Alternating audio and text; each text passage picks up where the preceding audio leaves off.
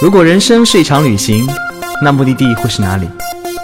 你可以选择带着疑问留在原地，也可以有多远浪多远。本节目由全宇宙最会玩的稻草人旅行推出，我们有超奇葩的年龄限制，只做年轻人的小团队旅行，坚持路线原创，百分之八十五以上的队员来自于朋友推荐。关注微信号“稻草人旅行”，和我们一起出发，爱上这个世界。Hello，大家好，我们又见面了。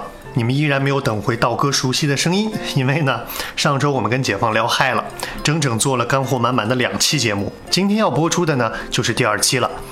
相信大家听完这两期节目呢，对皮划艇都会有一个全新的认识。不要走开，一段小音乐之后，解放马上就回来哦。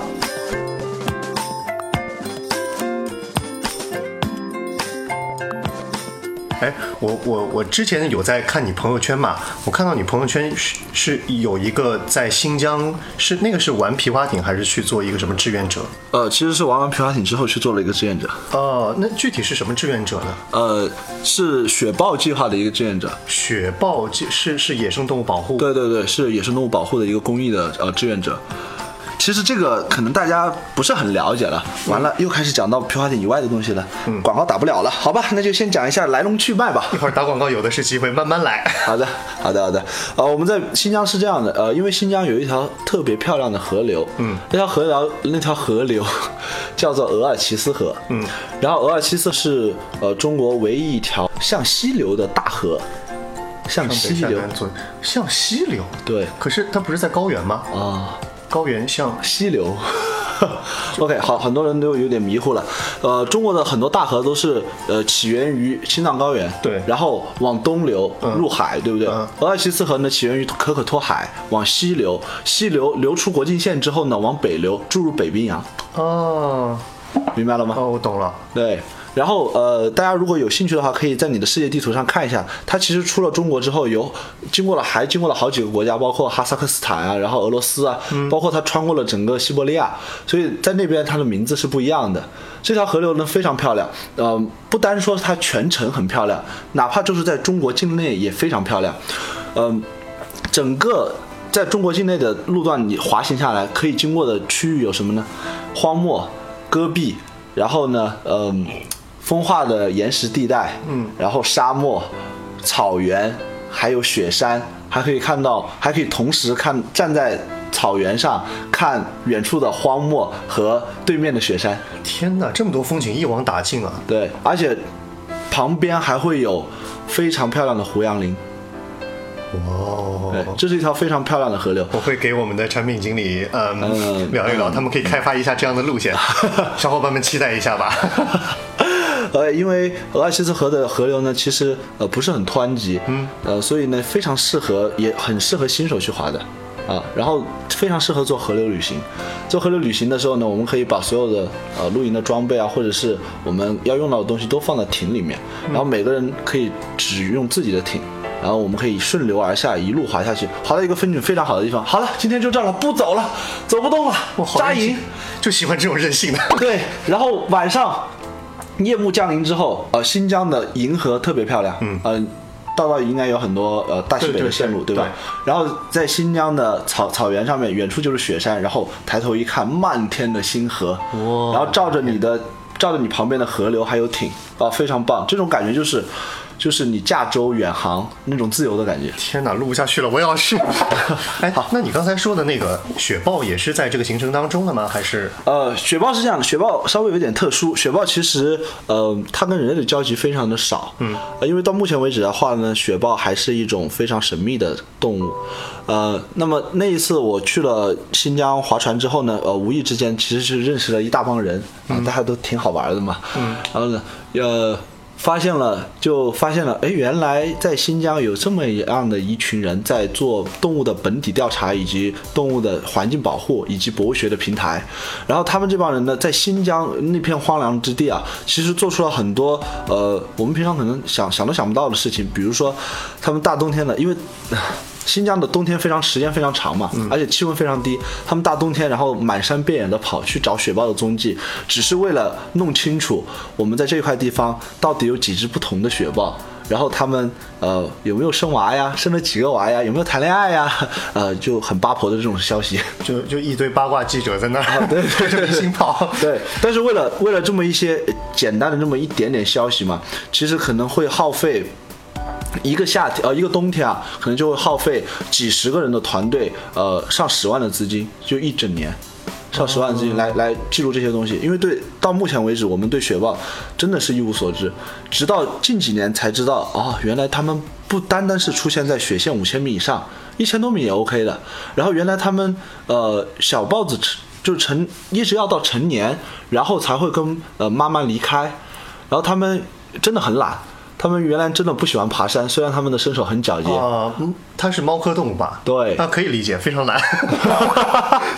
哎所以你那次嗯做志愿者是也在那边待了一个季度吗？还是啊、在那边差不多待了一个月，待了一个月？对具体每天都干些什么呢？就是像你刚才说那样，去去去去做八卦记者吗？呃呃，大部分时间是这样的，呃，然后当然大部分时间我们要充当一些动物保护者的应该要做的事情，就像大家觉得好像应该要跟盗猎者去做一个严酷的斗争。那边是的确有盗猎者吗？啊，的确有的。其实中国的盗猎的环境其实呃没有想大家想象中那么乐观啊。呃，其实，在大西北或者是在其他地方，大西北只是一个一个点而已。嗯，那么在其他地方也是一样的。呃，由于中国的幅员实在是太辽阔了，所以有很多人会在呃犄角旮旯里面去找这种法律的空档，而且没有人监管的地方。嗯比如说我们在呃山那个地方，天山呃去找雪豹踪迹的时候呢，那个地方是雪豹离人类聚居区最近的地方，离乌鲁木齐只有两百公里，嗯，啊、非常近了。那么在那个地方呢，冬天其实很少有车辆会来往，更别说有人了，啊、只会有部分的攀冰爱好者到那个里面去找一些适合的岩壁去攀冰，所以就人迹非常罕至啊。然后就我们在步相机的时候呢，从海拔三四千米的嗯高山上下来的时候，哇，就看到路上居然停了一辆车，诶，什么情况？是是盗猎者？呃，对，这辆不是。哦，这辆不是！OK，下一辆就是了。结果我们就觉得他们很很可疑嘛，因为呃，在这种偏僻的地方，连手机都没有信号的地方，突然就有了，就有一辆车停在这儿。嗯。呃，一般来说的话呢，就我们可能会去问一下，需要需不需要帮助啊、但是我们当时离他们很远，只是在山山腰腰上就看到了，所以我们就快速的下山。下山的时候呢，就看到一辆福建牌照的那个越野车开过来。嗯。啊，这里不是黑福建人。啊，当然事实就是这样的，福建牌照的一个越野车，然后呃开过来之后呢，从越野车的靠另外一边山沟的窗户里面呢，呃会伸出一把呃棍状物，啊枪也是一把长枪，他们就直接非常明目张胆的在公路上啊，然后开一边的窗户，然后就瞄准河河涧对面山上的北山羊，直接就开枪，这么嚣张、啊，血淋淋的看着开枪，对。天哪！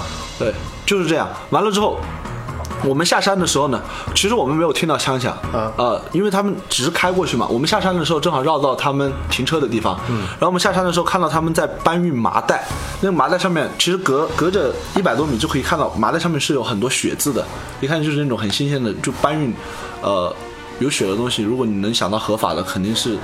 呃，食物、呃那肉类，就看到这个基本也产品就可以有判断了呗。对对对，就其实很大一部分的概率就是他们就是盗猎者，而且是盗猎新鲜的北山羊。所以那个时候你们怎么去嗯，其实跟他做冲突吗？还是呃，这个时候我们其实很劣势的，嗯因为作为一个志愿者来讲的话，哪怕你不是志愿者，一个普通的。一个普通的保护者来讲的话，你都是不可能配武器的。在中国的这种环境下，你是不可能配着山配着枪进山的。嗯，所以呢，呃，在我们的手上仅有的武器是一支长焦的镜头，还有两支登山杖。我觉得很牛逼啊！这怎么 怎么牛逼法我？们有大炮吗，这叫大炮吗？长焦。OK，呃，所以呢，我们其实我们的呃基本的作战的方针是记录下他们的特征，包括容貌特征和车辆特征，嗯然后呢，用最快的速度传到森林公安，然后让我们的呃执法部门去解决这个事情。呃，第一个是在任何环境下保证自己的安全是第一要素，对不对？的确是啊、但是很不幸的是，我们被他们发现了。发现啊、为什么呢？呃，因为可能大家看不到我现在是什么样的状态。你你需要给我看看你那次身上造成的疤吗？还是怎么样？没有没有，呃，但是因为因为我比较黑嘛，然后新疆的冬然后新新疆的冬天大雪封山都是白白的，突然有一个黑人，嘣，可以理解了吗？哦，黑在这个场景上还是很吃亏的嘛。OK，然后我们就我们在拍照的时候就拍他们车辆特征，还有他们的呃动作，还有面部特征的时候，因为有有照相机嘛，啊，可以记录下，就被他们看见了。看见之后呢，他们明显我们就看到他们把一袋那个麻袋就把它给扔掉了，然后就开始开车准备走，掉头。嗯，啊，当时其实气氛就比较紧张了。嗯，偌大一个山谷，只有我和另外一个志愿者，我们两个人，然后另外一个志愿者还是个姑娘。还是个姑娘，对，就是这样的。呃，然后，唉然后怎么办呢？我我也是很无奈啊。然后我们就说，呃，掉头吧，我们故作镇静，什么事都没发生一样。然后我们就慢慢的往前走嘛，慢慢往前走。对，我们就是来徒步的，对，我们就是来徒步的。然后就慢慢往前走，慢慢往前走。然后那个越野车就慢慢的，因为路很窄，而且路上结了很厚的冰嘛，他们掉头也不是很方便。旁边就是就是几百米的悬崖，所以他们也很小心的在掉头。掉完头之后就往我们这边慢慢的开，他们也不能一下子开过来吧，所以我们还有还有机会慢慢走，慢慢走，慢慢走。然后一边看看时间，看时间啊，四点半了，四点半了，四点半了。我说为什么要说四点半的呢？然后我身边的姑娘就说，嗯，因为四点半了，我们跟侯老师约的呃中国科考队的呃那个科学院的那个车就要过来了嘛。嗯我说哦对哦，我们的越野车要过来了，那我怕什么？然后但是现在还没有过来呢。我为什么这么一个惊险的画面被你描述的这么有喜感呢？OK，然后我们我们其实当时心里比较紧张，然后但是会你你也什么做不了，因为那里也没有没有手机信号，你也干不了别的事情。其实想到最坏的打算就是很有可能他们呃。不会不会把我们怎么样，但是会把我们的相机或者数据给销毁掉嘛？嗯，这个是我们比较心痛的事情，而且不能将他们绳之以法，是很难受的一个事情。但是如果你正面冲突的话呢，说实话，在那个地方他给你一枪，然后扔到河里面，可能到明年开春的时候都不一定有人找得到你的。确很难被发现。对，呃，这个时候我突然听到啊一阵拖拉机的声音，然后因为我们中国科学院的车是十七年的 老雪佛兰，动力非常强大，然后噪音也非常大，嗡，然后就从山头哗就飞过来，翻过来了，当时心里说啊救星来了，救星来了。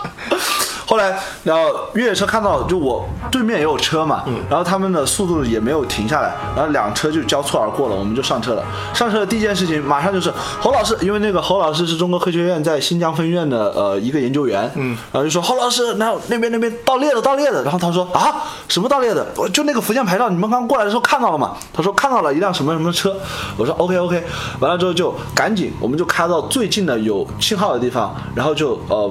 打四零公安的电话，然后把我们的信息尽可能的传传递出去。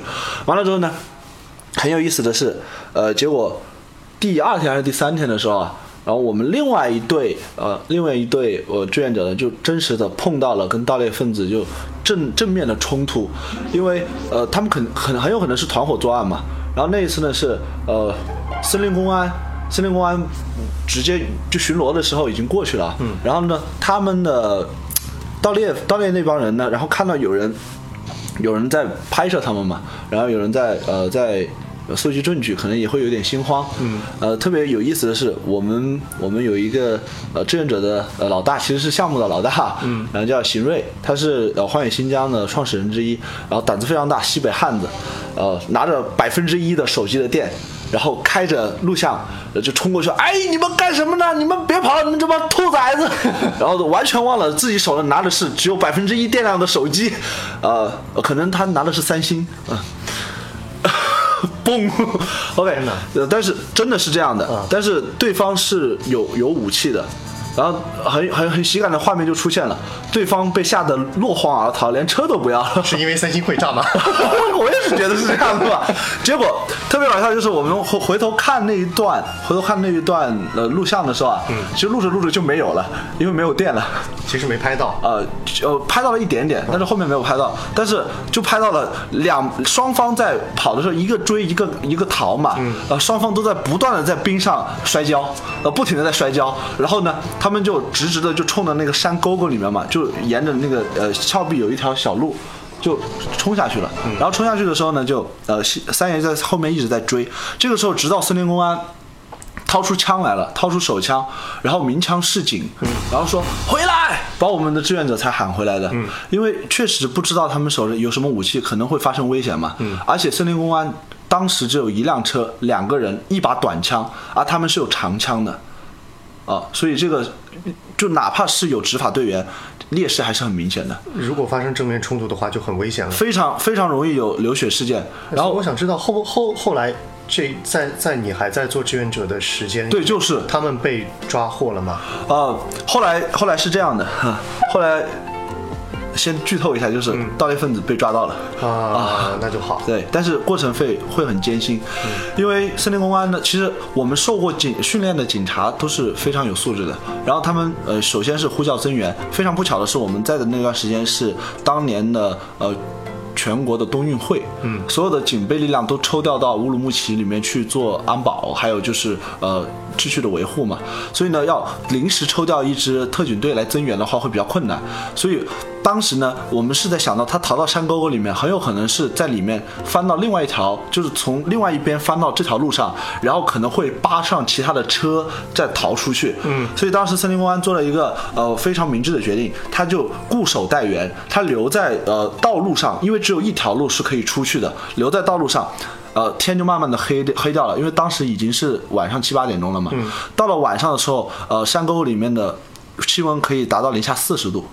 就非常非常冷，所以如果一个没有正规御寒装备的人在里面，哪怕他是犯罪分子，他有武器也没用，呃，他是没有办法让自己有生命安全的保障的。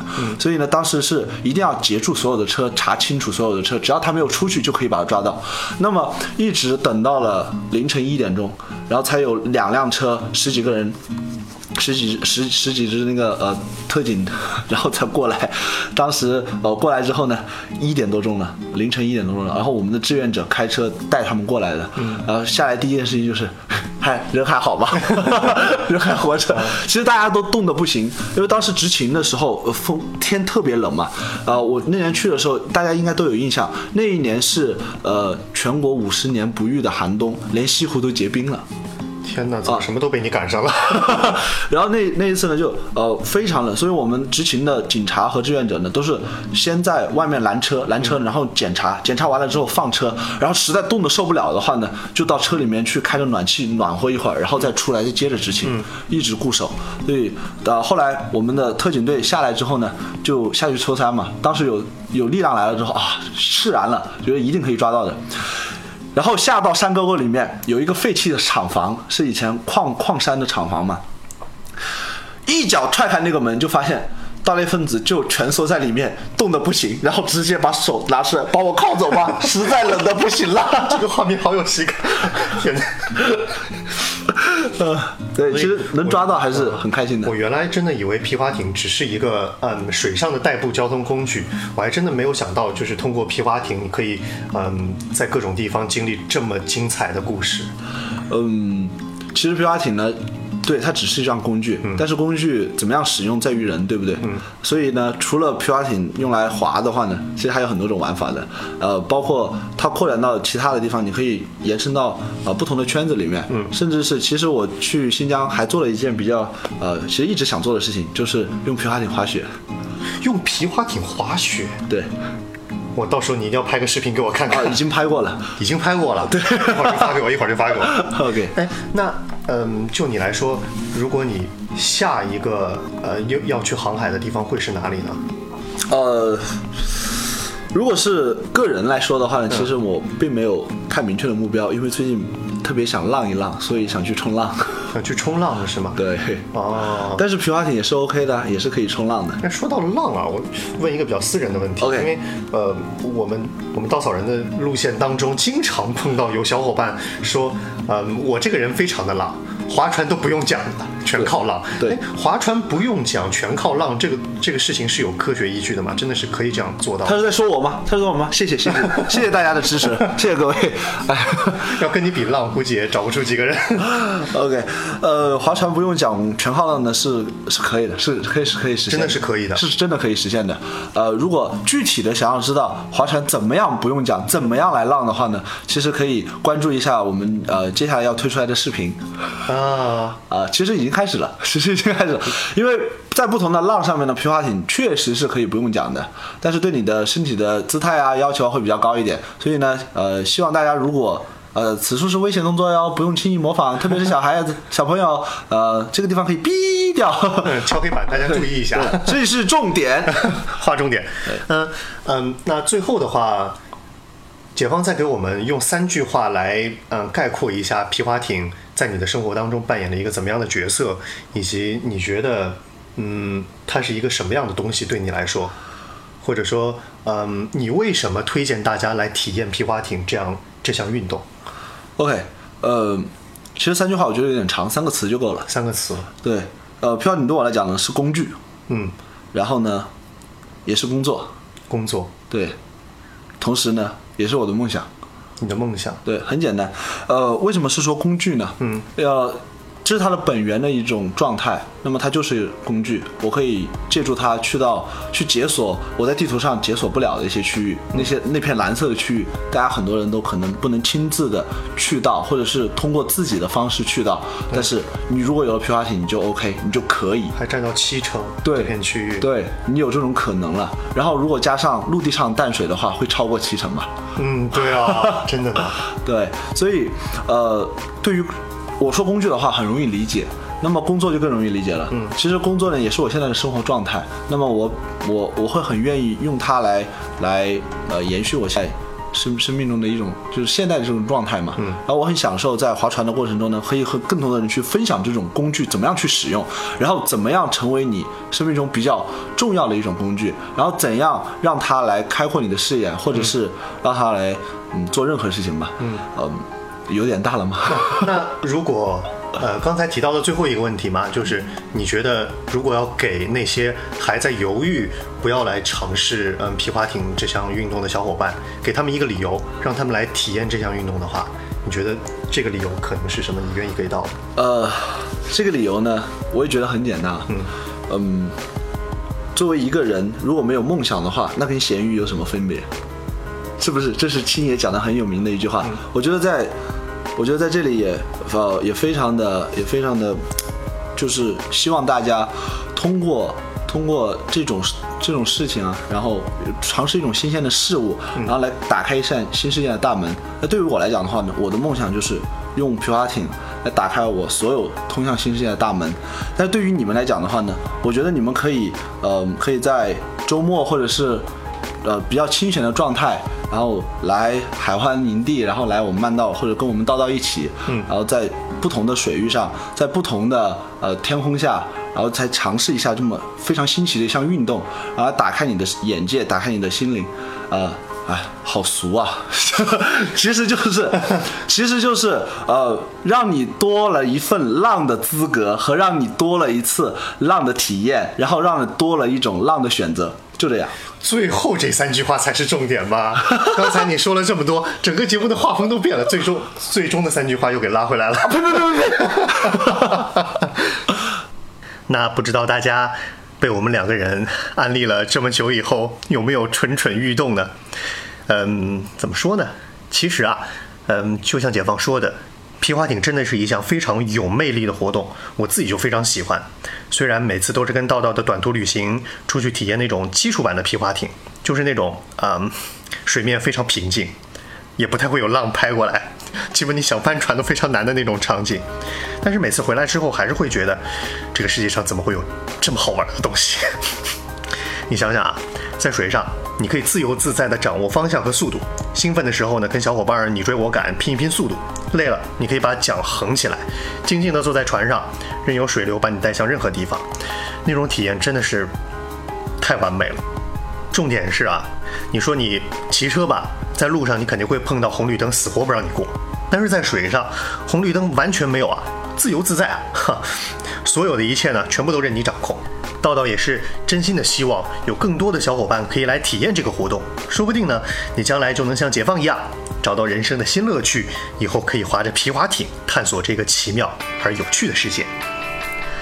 好了，那今天的节目就到这里，感谢解放做客我们节目。获取更多相关内容呢，大家可以关注慢到户外。想跟道道有更多的互动，也可以关注我们的微信、微博和知乎企业号，名字都叫稻草人旅行。我和解放呢，马上就要合上笔记本，跳到水里去嗨了。我们下期再见喽！下期再见喽。OK，呃，拜应该选什么样的奖呢？